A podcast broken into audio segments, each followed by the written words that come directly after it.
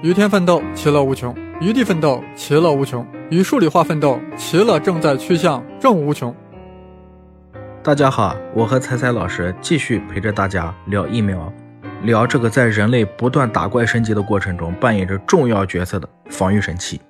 通过前面的内容，我们了解到，黑死病在欧洲随随便便的就干掉了上亿人，而种牛痘呢，竟然又可以预防只有在人类中才能传播的天花。以及疫苗在我们身体中的工作流程，但是疫苗为什么这么心甘情愿地保护我们人类呢？这其中的深层原理是因为爱呢，还是因为责任呢？我们接着说，时间一六七三年，地点伦敦皇家自然知识促进学会，就是传说中的英国皇家学会。一大早上，工作人员收到了一份远自荷兰的包裹，打开包裹一看，里面是一份观察记录，作者是一个叫做。Antonio van Leeuwenhoek 的人，咱们中文把它音译为列文虎克。文章的名字是《列文虎克用自制的显微镜观察皮肤、肉类以及蜜蜂和其他虫类的若干记录》。面对这样一篇标题极其拗口，粗翻一下内容，时不时还出现几个错别字，而且还处处洋溢着浓浓的半吊子民科味道的文章。皇家学会的专家们只能充分发扬了一下自己的绅士风度。谁叫咱们都是有爵位的人呢？咱们全当双休日无聊，组团在综艺节目里面听听农村大佬聊聊量子力学或者引力波。姑且把这个先看完，最起码也不枉费了人家高昂的跨国快递费啊。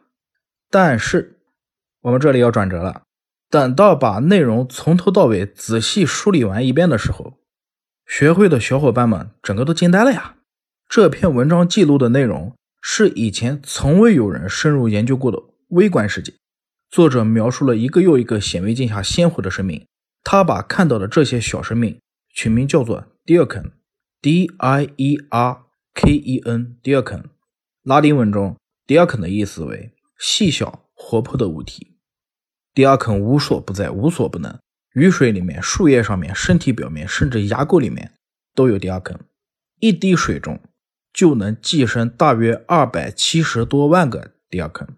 这么小的空间内，它们不仅能够茁壮成长，更能够活跃的进行繁殖。What the funny？这水不就是咱们每天喝的水吗？牙垢里面还有东西。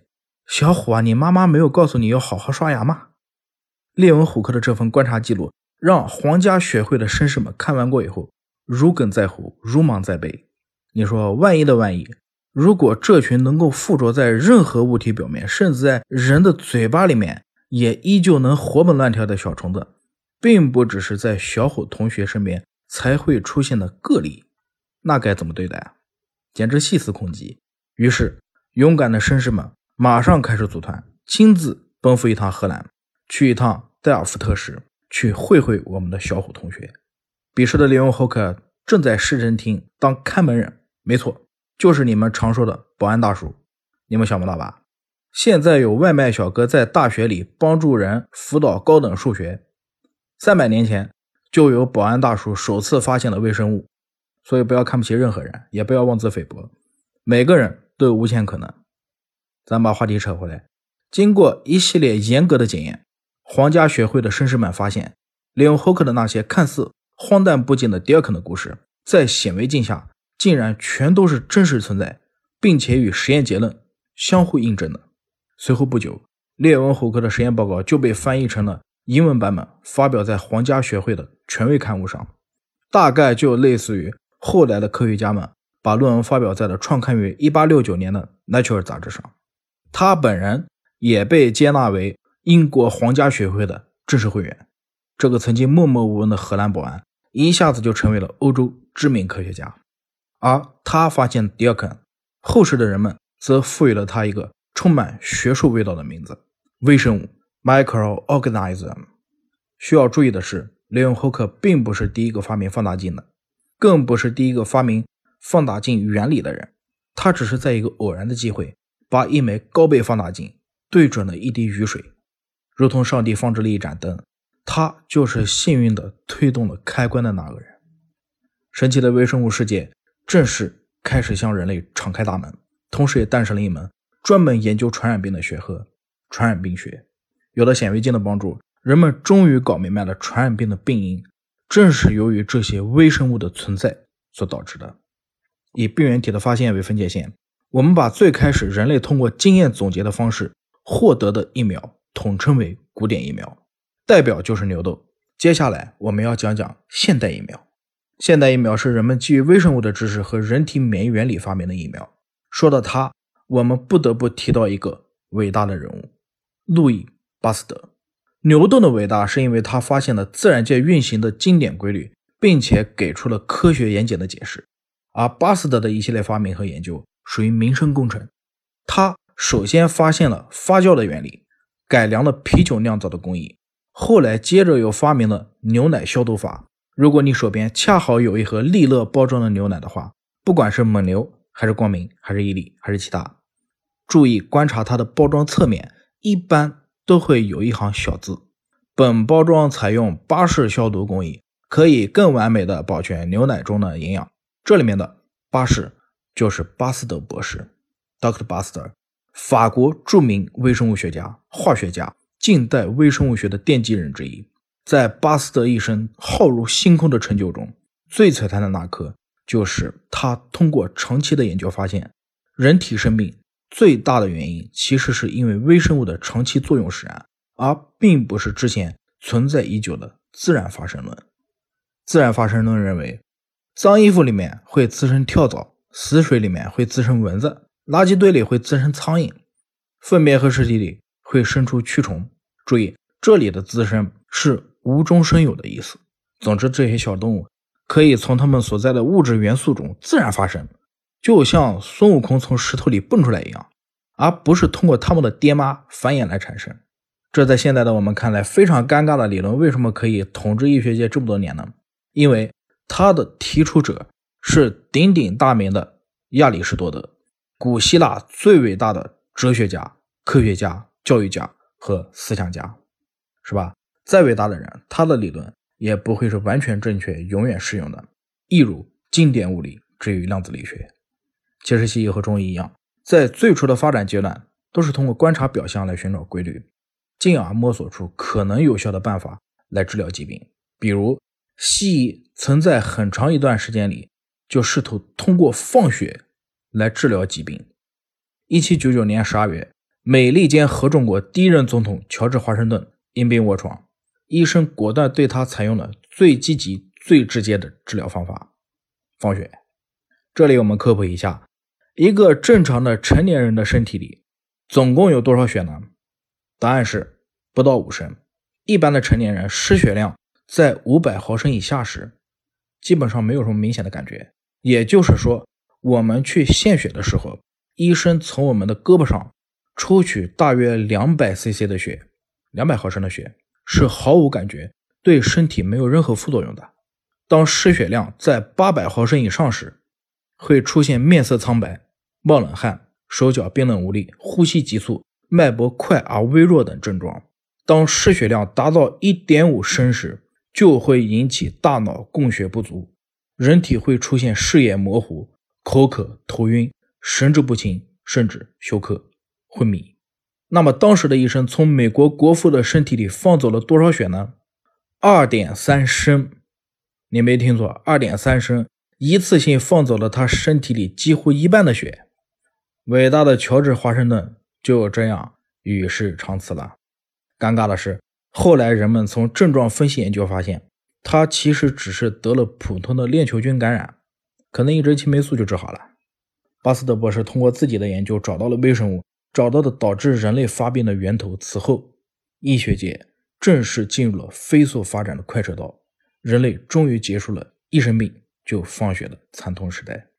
而能够被称为微生物学之父，如果仅仅只是因为找到了传染病的病因的话，还远远不够。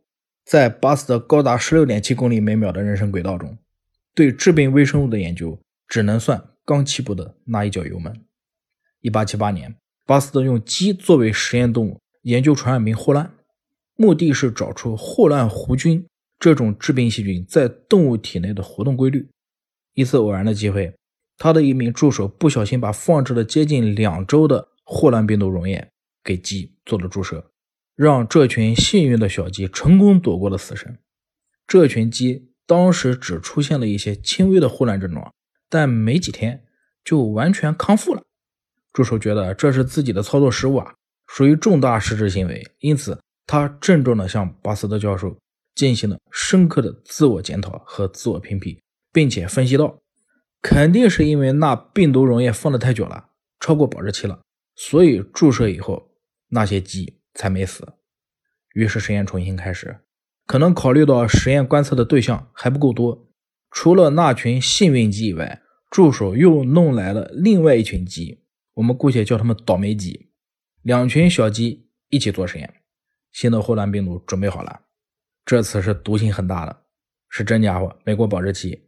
助手给这些鸡全都做了注射，一个都别想跑。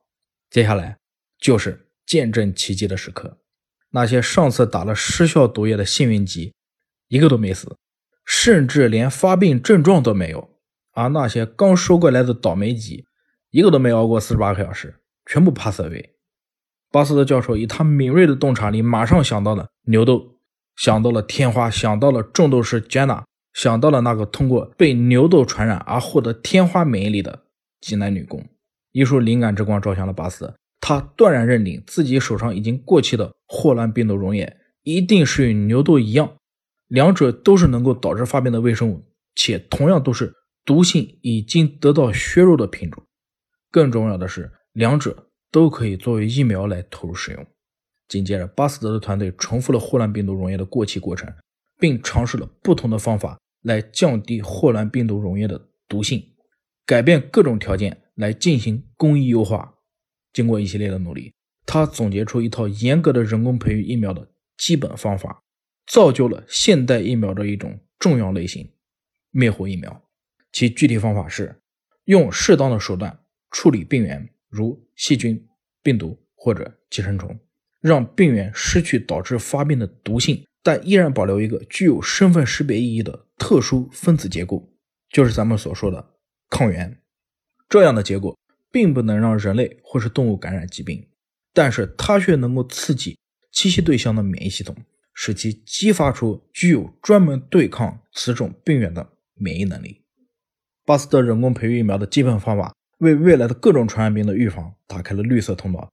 根据这个原理，巴斯德成功研制了狂犬病疫苗等一系列现代疫苗，而巴斯德的实验室也迅速发展成为巴斯德研究所，专门致力于疾病，特别是传染病防治领域的探索。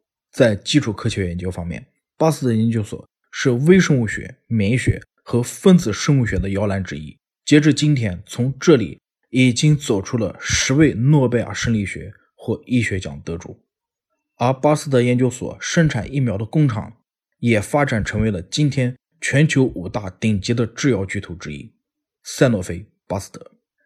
以1878年巴斯德发明现代疫苗作为起点，可获冯贝林、艾利克等天才科学家们在疫苗和微生物领域不断创新突破，攻克了一个又一个威胁人类的传染病。人类制造疫苗的方法不断改进。生产出的疫苗灿若繁星。那么自古以来，人类一共生产了多少种疫苗呢？我们根据其制造原理的发展和研发技术的提升来进行分类的话，初代就是减毒活疫苗。此类疫苗是将病原微生物、细菌或是病毒在人工培育的条件下，促使其产生定向变异，使之极大程度的丧失致病性，但保留一定的毒素、免疫原性和繁衍能力。如麻风腮疫苗，有人说古代的人痘啊，中国古代的人痘啊，这个是没错。不过人痘是利用人体自身作为培养基来培养的，只能算减毒活疫苗的一种操作方式。第二代灭活疫苗就是巴斯最早发现的这种原理，咱们之前也讲过了，是通过各种手段对致病病毒进行减毒处理，使病原体失去致病毒性，但保留其抗原蛋白，以此来。激活受体免疫系统的定向免疫功能，比如甲肝疫苗。第三代，我们叫它组分疫苗，也称亚单元疫苗，是从细菌或病毒的培养物种，以生物化学及物理方法提纯出有效特异性抗原制成的疫苗，如流感亚单位疫苗，后面还有第四代、第五代基因疫苗、重组疫苗等等等等，这里我们就不一一列出了。有兴趣的同学可以在网上关注一下这方面的相关知识点。我们讲了这么多疫苗的发展和发现历程，似乎始终忽略了一个事情，就是疫苗本身，它不同于普通的药物。普通的药物，你什么时候生病，什么时候吃，兵来将挡，水来土掩就可以了。而疫苗需要对健康的人体进行接种，才能发挥作用。说白了，就是你没生病，我才要给你打针；你都生病了，我才给你打疫苗。那和疫苗个 nothing。咱们科学家能够创造疫苗、生产疫苗，这都没问题。